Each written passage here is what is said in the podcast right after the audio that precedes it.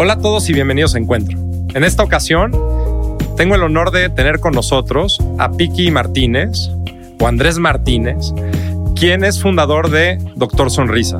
En este episodio de Encuentro y el último de 2022 quisimos dedicarlo a la importancia que tiene invertir dando. El cómo el atrevernos puede tener un cambio significativo en nuestras vidas para volvernos mejores seres humanos y ser mejores contribuidores a la sociedad. Platicamos sobre la importancia que tiene Doctor Sonrisas en la vida de muchísimos niños mexicanos que lo único que están buscando es cumplir sus sueños. También platicamos sobre cómo podemos contribuir a una mejor sociedad y cómo eso está al alcance de nuestras manos. Esto es Encuentro. Vicky, ¿cómo estás? Bienvenidos bienvenido a Encuentro. Muchísimas gracias, gracias por invitarme. Muy contento de estar aquí ya por fin después de... Pudimos coincidir, pero bueno, ya feliz de estar aquí contigo. Muchas gracias. No, y más ahora que vienen épocas decembrinas y, y, ya empezamos en el ambiente de las posadas, etcétera. Y qué mejor tema que platicar contigo que es invertir dando, ¿no? O sea, nosotros en este podcast normalmente platicamos sobre la importancia que tienen las finanzas en la vida personal de alguien, sobre la importancia que es invertir en tu futuro, en prepararlo, en, entenderlo. Pero creo que un tema súper importante y que alimenta el alma es dando y pues qué mejor invitado que tú para que nos platiques un poquito de, de, Doctor Sonrisas, tu vida, etcétera, ¿no? Muchas gracias. Y sí, soy fiel creyente de eso, ¿no? De que el sentido que, que todos los humanos venimos a la Tierra es eso, a dejar una huella. Y creo que la, la mejor y la única forma de dejar una huella es justo haciendo eso, dando a los demás. Totalmente de acuerdo contigo. Oye, Piki, empecemos. ¿Quién es Piki?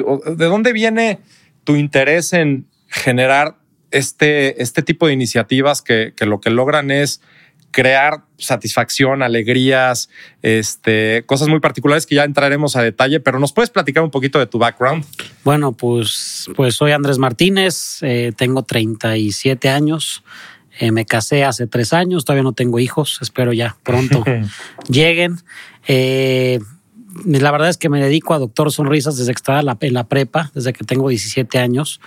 Un camino increíble, la verdad es que no me arrepiento en lo absoluto de, haber dedicado, de, haberme dedicado a esto. Eh, difícil, la verdad es que es un, un proyecto y estás en un sector en el que tienes que romper muchos paradigmas. Este, y bueno, pues ahí estamos, ¿no? Este, eh, soy muy amiguero, eh, me encantan los deportes, me encanta ver cualquier deporte, fútbol, fútbol americano, béisbol, hockey, básquetbol. Lo que sea. Lo que sea. Este, y bueno, soy el menor de cinco hermanos, este, trato siempre de estar con mucha gente.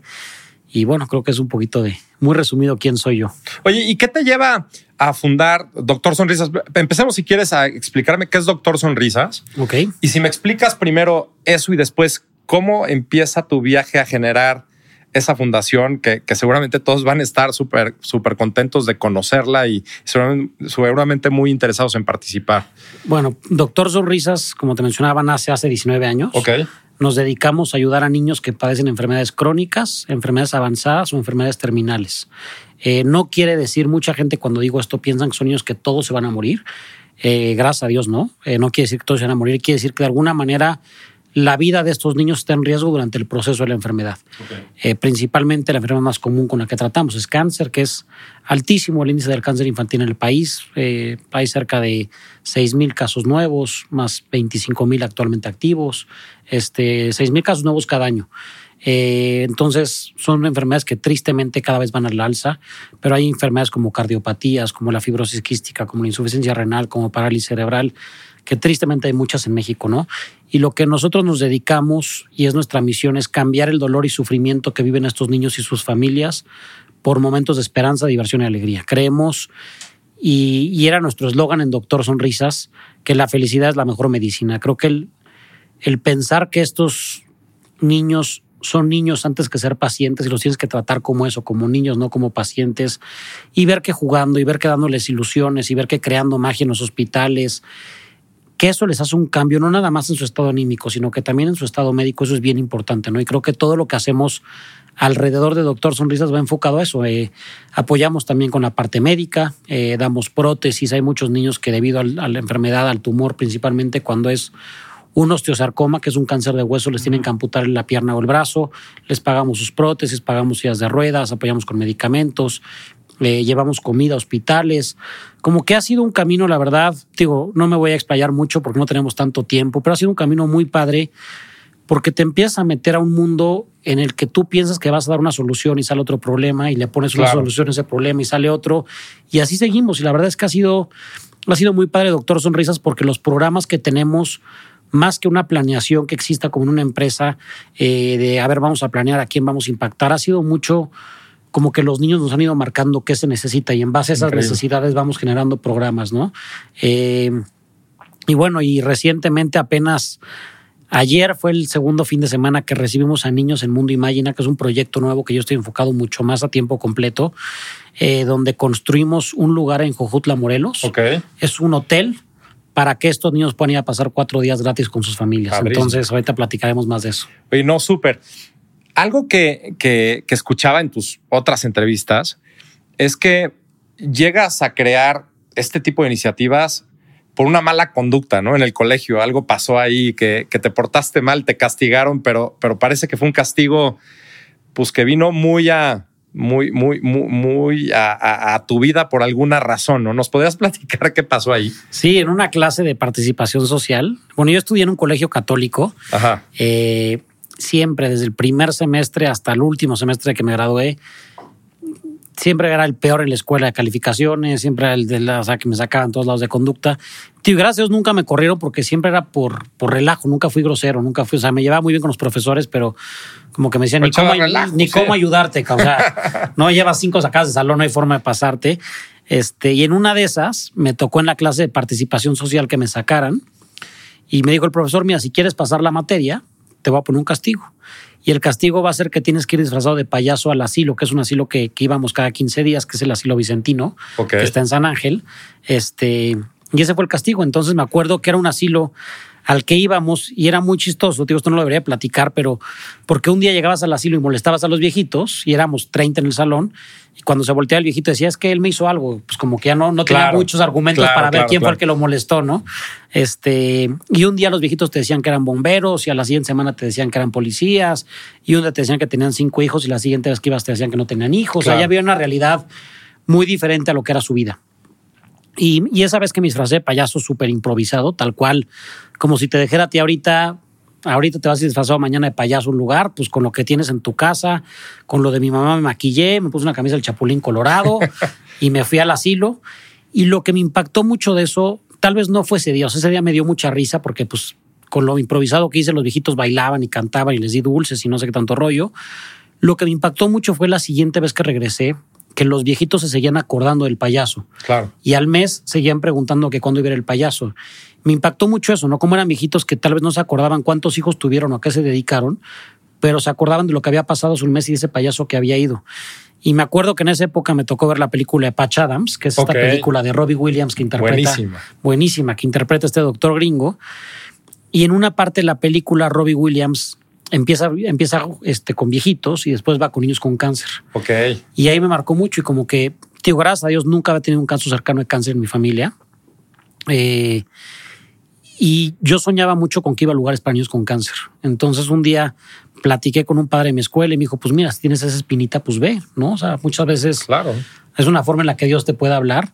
Y cuando fui al primer lugar que se llama la Casa de la Amistad, que es una casa, que es un albergue que está aquí en el sur de la Ciudad de México, creo que es como una vocación. O sea, yo creo que es como cuando un doctor la primera vez fue un quirófano, un hospital que dices, de aquí soy. Este, me impresionó mucho ver la necesidad que existe. Yo me acuerdo que platiqué con una mamá ese día. O sea, ese día todo fue mágico. Yo me acuerdo desde que me desperté hasta que me acuesto, hasta que me acosté ese día, me acuerdo minuto a minuto.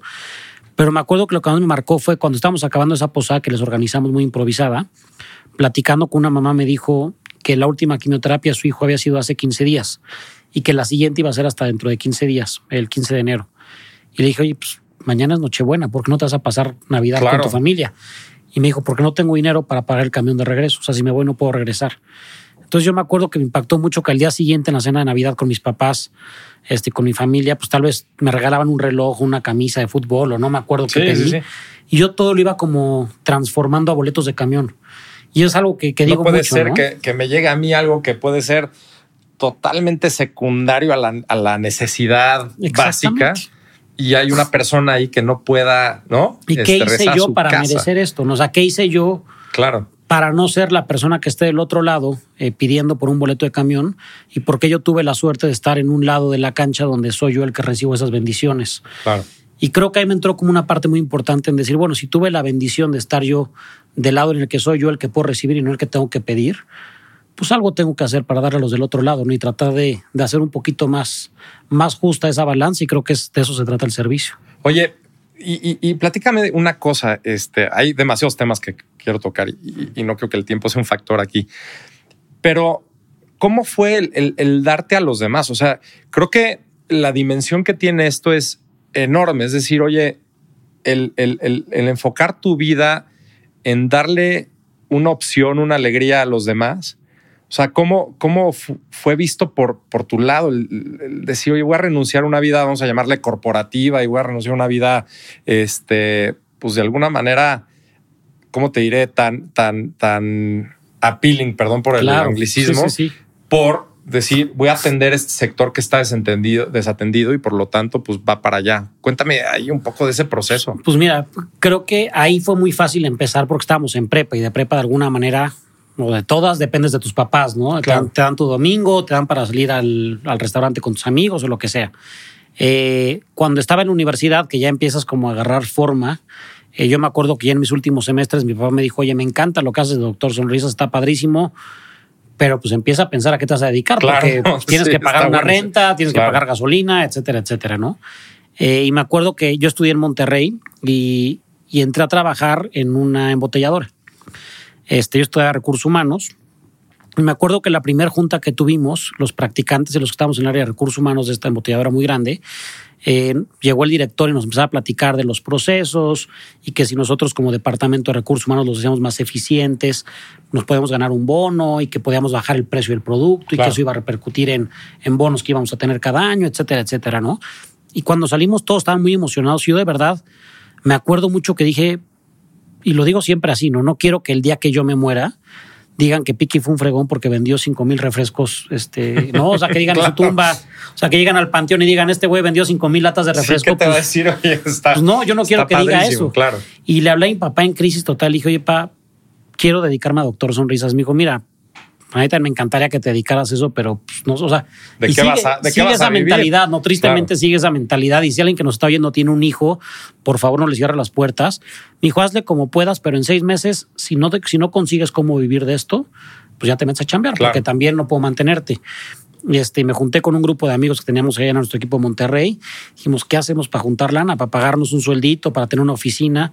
Y literalmente, pues hacíamos fiestas, este, cobrábamos covers, conseguíamos el alcohol donado, el. DJ donado, y empezamos a ganar lana, este, y de ahí nos pagábamos un sueldito, y de ahí empezamos. La verdad es que fu- funcionó mucho para estructurar lo que teníamos. Ok. Este, y pues de ahí vas generando más y más y más, y vas creciendo y vas creciendo, pero ese primer paso es bien difícil. Me, eh, me imagino que debe ser súper complicado y qué bueno que, mencionas, sobre todo para la gente que nos está escuchando, o sea, que no, que no abandonen su sueño, ¿no? Este, creo que es muy, muy fácil de, entrar en esta situación donde dices, oye, tengo, tengo que cubrir con cierta necesidad, por ejemplo, de estudiar cierta materia o cierta carrera para, para decir, ah, ya tengo un check in the box, algo de, de que me va a dar de alguna manera estructura, etcétera. Y dejan por un lado un montón de opciones, como creo que Doctor Sonrisas fue, que pueden hacer un cambio muy importante en la sociedad, ¿no? Y creo que falta mucho de eso. Pero si no combatimos esos como paradigmas y, y- y medios clichés, está está súper complicado. Y ojalá cada vez más gente que esté estudiando en la universidad o profesionistas o lo que sea, se dediquen a ayudar a los demás. Hacen muchísimas faltas, hacen muchísima necesidad. Hay muchísimas necesidades en el mundo, no nada más en temas de salud, que es a lo que yo me dedico. Si te vas al tema de educación, a temas de alimentación, a temas de todo, de, viejitos, de animales, de, ecología. O sea, ojalá cada vez haya más gente más preparada que se pueda dedicar a esto porque se necesita. El mundo nos necesita, nuestro país nos necesita. De acuerdo. Y sabes, algo que, que- por lo menos para mí ha sido un, un- un parteaguas es cuando, cuando no conoces estas fundaciones o no participas, creo que te pierdes de mucho porque no, no lo intentas y por lo tanto no le das la oportunidad, la opción. Yo, yo tengo muy, muy presente un momento en mi vida, en una de mis ex chambas, uno de, un compañero de trabajo y un muy buen amigo tiene una fundación para niños con cáncer, ¿no? Y me acuerdo que parte de lo que hacíamos, y, en un momento claro, era ir a ciertos hospitales a, atender niños con, con, cáncer, ¿no? Este, pero, pero el primer paso, el decir, oye, voy a ir ya simplemente con, con el niño, involucraba un montón de cosas, involucraba una decisión activa de tu, de, de, tu lado, decir, oye, en vez de ir a trabajar o en vez de ir a jugar tenis o vete tú a saber qué, voy a ir a pasar un día y lo voy a invertir con estos niños que me necesitan, ¿no? Y lo increíble es, es una vez que vas y ves el impacto que causas en ese niño es enorme y es una especie como de, de, de un círculo virtuoso, o sea, como que alimenta de alguna manera voy a decir una cosa que, chance y, suena medio cursi, pero alimenta mucho tu alma. 100%. Y la quieres seguir alimentando y decir, oye, yo creo que hay mucha gente todavía que, que, no está en esa posición o no se ha puesto en la situación de quererlo, de quererlo probar. O sea, ¿tú qué le dices a esa gente? O sea, ¿cómo, cómo puede iniciarse invertir dando? Vamos a, creo, creo, que es como el, como el, gimnasio, ¿no? Que yo creo que hay muy poca gente que se despierte y diga, venga, me toca ir al gimnasio. O sea, siempre es la flojera y salirte de tu zona de confort. Lo mismo es con el altruismo. O sea, el, darte una oportunidad, pues en verdad, dénsela. O sea, ahorita viene, lo decías al principio, no viene la época navideña, que es cuando todos estamos mucho más sentimentales. Este, si algún día tiene la oportunidad, por ejemplo, de ir a un crit al Teletón y ver lo que hacen ahí es espectacular. Si algún día tienes la oportunidad de agarrar y hacer una limpia de tu closet y sacar 30 chamarras, 20 camisas, juguetes de tus hijos, irlos a llevar a un hospital, van a ver, o sea, el impacto que generas, este, el cambio que hay, las caras de los niños.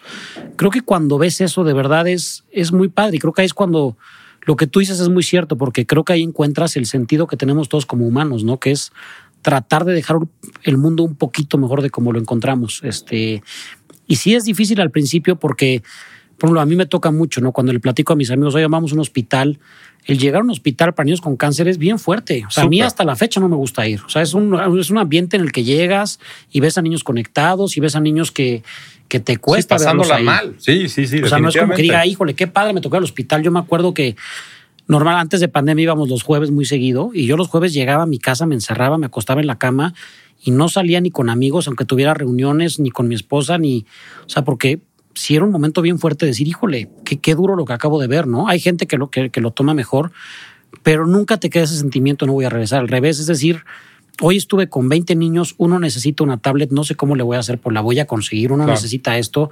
Hace poquito te platico una anécdota que, que, me impactó porque fue la más reciente, hace como un mes yo creo.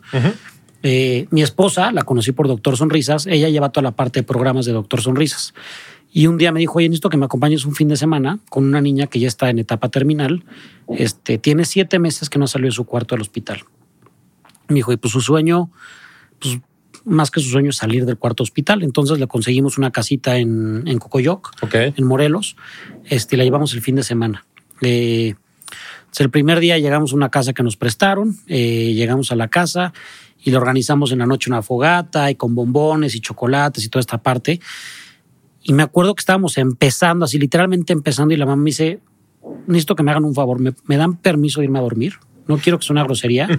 Dijo, pero tengo siete meses que no duermo en una cama. Dijo, no saben cómo, desde que me invitaron esto. Lo único que quiero es lo único dormir que soñaba fuera de un hospital. Era en una cama, porque está acostumbrada ella a dormir en un catre. Imagínate. Me dijo, tengo las marcas del catre marcadas en el cuerpo. O sea, me dijo, ya no sé ni cómo moverme. Me dijo, no tienes idea cómo soñaba con, con acostarme en una cama. Le dije, por supuesto, vete a dormir. Y, ese fue un fin de semana que nos abrió mucho los ojos, ¿no? En, que de repente como humanos perdemos esa capacidad de asombro de tonterías, no sé por qué nos pasa o en qué momento nos pasa, pero veías a la niña cuando le dan su hot dog y la cara que ponía y cuando lo probaba y veía que tenía sal, no era la comida del hospital. Claro. Y cuando se metió a la alberca, porque digo, para no ser muy explícito, este tenía una sonda aquí, entonces la enfermera dijo, mira, voy a hacer lo que tenga que hacer para que te metas a la alberca y literalmente le envolvió como en un plástico. Le dio 20 vueltas y le dijo, métete y disfruta. Y veías la cara de la niña en la alberca y dices, o sea, ¿por qué cuando nos metemos nosotros en una alberca no tenemos, o sea, qué nos tiene que pasar para que pongamos esa cara? ¿no? O sea, ¿por qué de repente dices, no, yo no me meto a la alberca, está medio fría? Este, y eso te enseña mucho los niños de Doctor Sonrisas a recuperar esa capacidad de asombro y ver que los pequeños milagros están hoy. Oye, y eso, y eso que dices, híjole, ¿cómo me suena? ¿Cómo resuena en el sentido que yo creo que el más beneficiado eres tú. Sí. Este, digo, el niño o la niña están felices porque les estás cumpliendo, les estás ayudando a, a generar esa alegría, pero al final el que se está enriqueciendo más es la persona que lo está dando. No, No, claro, valoras y por eso, todo. Y por eso la palabra, perdón que insista con eso, es, es invertir dando. O sea, porque, porque yo creo que como parte igual de, de crear ese, esa mejor como salud financiera y esa mejor salud física, creo que también tienes que generar esa, esa, esa mejor salud, no sé si llamarla espiritual, este, social, Sí, claro. etcétera, que yo creo que no te lo da algo tan igual como dando, ¿no? No, y mire, muchas veces estamos acostumbrados a vivir en un mundo muy materialista, donde todo lo que te ataca es publicidad de consumismo. Este, si tú hoy abrimos la ventana y vemos los, los panorámicos, pues para ser mejor persona tienes que tener este coche, Claro. tienes que vestir esta marca, tienes que... Y, y estamos ahí en el tema del consumismo y del materialismo y tus pláticas van alrededor de eso, ¿no? Entonces, hay, una, hay un término que me gusta mucho en el budismo que le llaman el deseo interminable. Ok. Este, y lo que ellos te dicen es que cuando, y, y es muy común en el sector financiero, y seguramente tú lo ves con tus clientes o con, con la gente con la que trabajas, yo cuando tengo un millón de pesos me retiro. Yo ese día me... y el día que tienes un millón, quieres cinco. Claro. Y el día que tienes cinco, quieres 20. Y nunca vas a parar. Y, y hay un libro que me gusta mucho que se llama El libro de la alegría. Ok. que se lo recomiendo mucho a la gente que le interesa este tema. Y se va, es un libro que se va el Dalai Lama junto con un obispo que se llama Bishop Tutu, que falleció este año, que es un, eh, obispo africano. sudafricano. Eh, una semana completa al Tíbet a hablar de la alegría. Y ellos hablan justo de, ese tema- de eso que tú me estás platicando, ¿no? De la inversión social, por así decirlo. Y dicen, todo el mundo te hace creer que la felicidad está en tener. Cuando te das cuenta que la verdadera felicidad está en dar, ahí es cuando te cambia, cuando decir, oye, llevo 47 años yendo por este camino y me doy cuenta que llevo 47 años yendo por la dirección correcta. Claro. Por la dirección mal, por la dirección equivocada. Claro. La dirección correcta está en dar. Y el mejor ejemplo que lo ponen en ese libro de dar es cuando tienes un hijo. Eh, o sea, el, el tema de tener un hijo es desprenderte por completo de ti mismo y dar lo que haces por tus hijos, quitarte tu comida y dársela a tu hijo. Y eso es lo que Sí, te es da un amor, un amor incondicional. Literalmente, y cuando a eso lo multiplicas por dárselo a alguien que no conoces, híjole, creo que ahí es cuando encuentras una parte en la que dices, qué fregón, ¿no? Este, o sea, qué padre que es lo que estoy haciendo, qué padre que, que lo poco o mucho que pude hacer tuvo un impacto positivo y cambió la vida de miles de personas.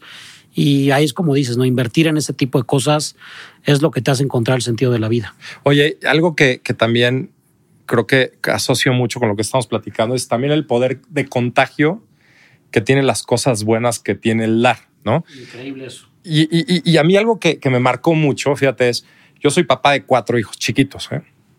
Y algo que, que- tratamos de hacer, no lo suficiente, porque nunca es suficiente, es darle exposición a los niños desde chiquito, a decir, oye, hay, hay muchas, mucha, mucha parte de la sociedad que está muy necesitada de cosas, ¿no? Nosotros, sobre todo, hemos estado como mu- muy cercanos a un, a un, como una especie de orfanatorio que hay de las madres de Calcuta en, en- en Santa Fe. Y es un orfanatorio muy especial, porque es con niños que tienen algún tipo de enfermedad, etcétera, que, pues, que nadie los quiso, ¿no? Y, y los arropan las madres. Y entonces, de repente voy con los niños, no a regalar juguetes, o sea, a regalar tiempo. Claro. Pero, pero lo que es increíble es que aun y cuando ves cosas muy fuertes, la capacidad de los niños, por ejemplo, en, en adaptarse y dar es increíble, pero es tan increíble que ellos, ellos solos te lo piden. Entonces ya es, oye papá, ¿cuándo vamos a volver a ir? Oye papá, hace mucho no vamos. Oye papá, este juguete que ya no usó, vamos a guardarlo para esto, ¿no? Y, y- y me encanta que se vuelve como esta especie como de, ci- de ciclo virtuoso. Y pues me imagino que lo mismo funciona alrededor de la gente que te rodea en la chamba, este, el, el amor que contagias este, con la gente que platicas y con la que comes, etcétera. Pero falta mucho de eso. O sea, Claro.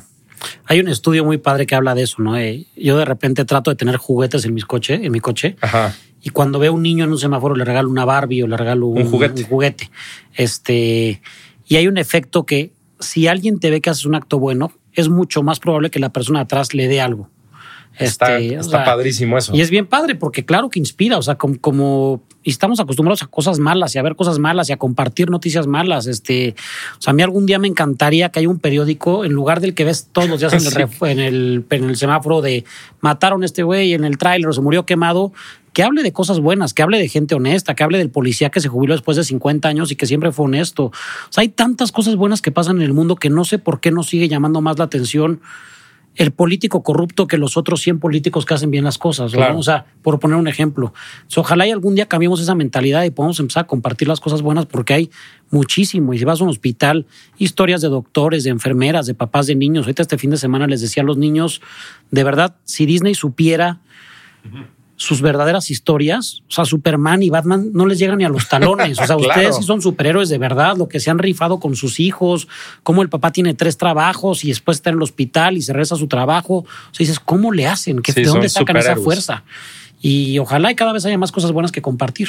Oye, y platícame una cosa. La gente que se quiere involucrar, ¿no? vamos a pensar en Doctor Sonrisas, que creo que es una gran opción, pero hay muchas opciones, porque también ese es el tema. O sea, no- es falta de, o sea, porque creo que fundaciones existen, gente que está ardua de recibir no solo recursos, sino tiempo, está ahí. O sea, alguien que se quiere involucrar, ¿qué le recomiendas? ¿Qué paso sigue? Como para decir, oye, va, yo me la quiero rifar, yo quiero dar tiempo, yo quiero estar cerca de Doctor Sonrisas. ¿Qué hace? El primero, que en cinco días vaya. O sea, que este fin de semana, o sea, que empiece Se este fin de semana. Ya. Decídete, siempre vas a tener algo, siempre vas a tener lo que sea. Decídete y vete a regalar las croquetas al lugar de perros, decídete y vete a regalar ropa al asilo, decídete y manda un mail a Doctor Sonrisas para ser voluntario, eh, que es voluntarios arroba drsonrisas.org.